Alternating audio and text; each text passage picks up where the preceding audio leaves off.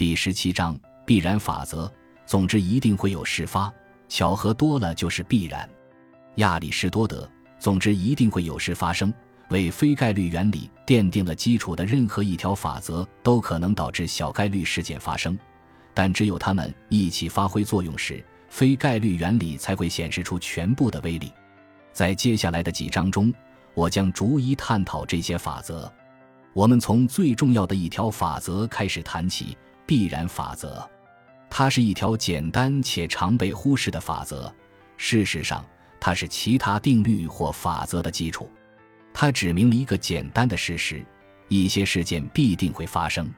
我们知道，投掷一颗标准的立方体骰子时，骰子会显示一到六中的任意一个点数；抛硬币时，硬币不是正面朝上就是反面朝上。为了确保完全正确，我把这两个例子的结果做进一步的扩展。骰子会显示六个面中的任意一面，或者会出现其他结果。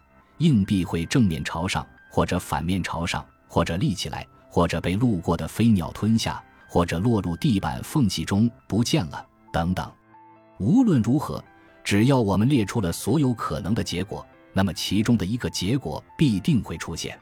当我们把高尔夫球打到果岭上时，我们知道它会停在一片草叶上，或者直接进入球洞。或者越过栅栏飞入别人家的花园等等，总之，肯定会有一种结果出现，这就是必然法则的全部内容。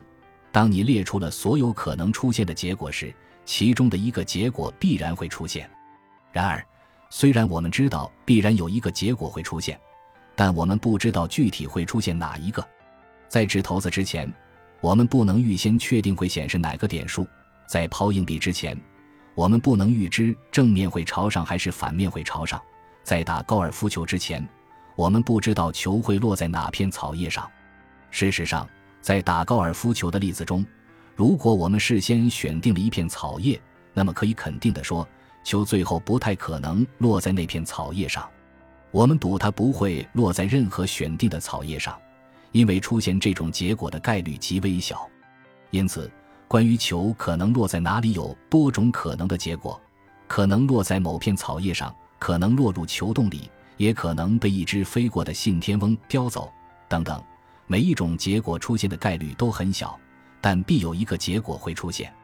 澳大利亚维多利亚天文学会发言人佩里弗拉霍斯也举过一个类似的例子，只不过他的例子显得更高大上。在美国宇航局发射的 UARS 卫星即将坠落到地球时，他说：“很难确定它会落在哪里，因为涉及的变量太多了。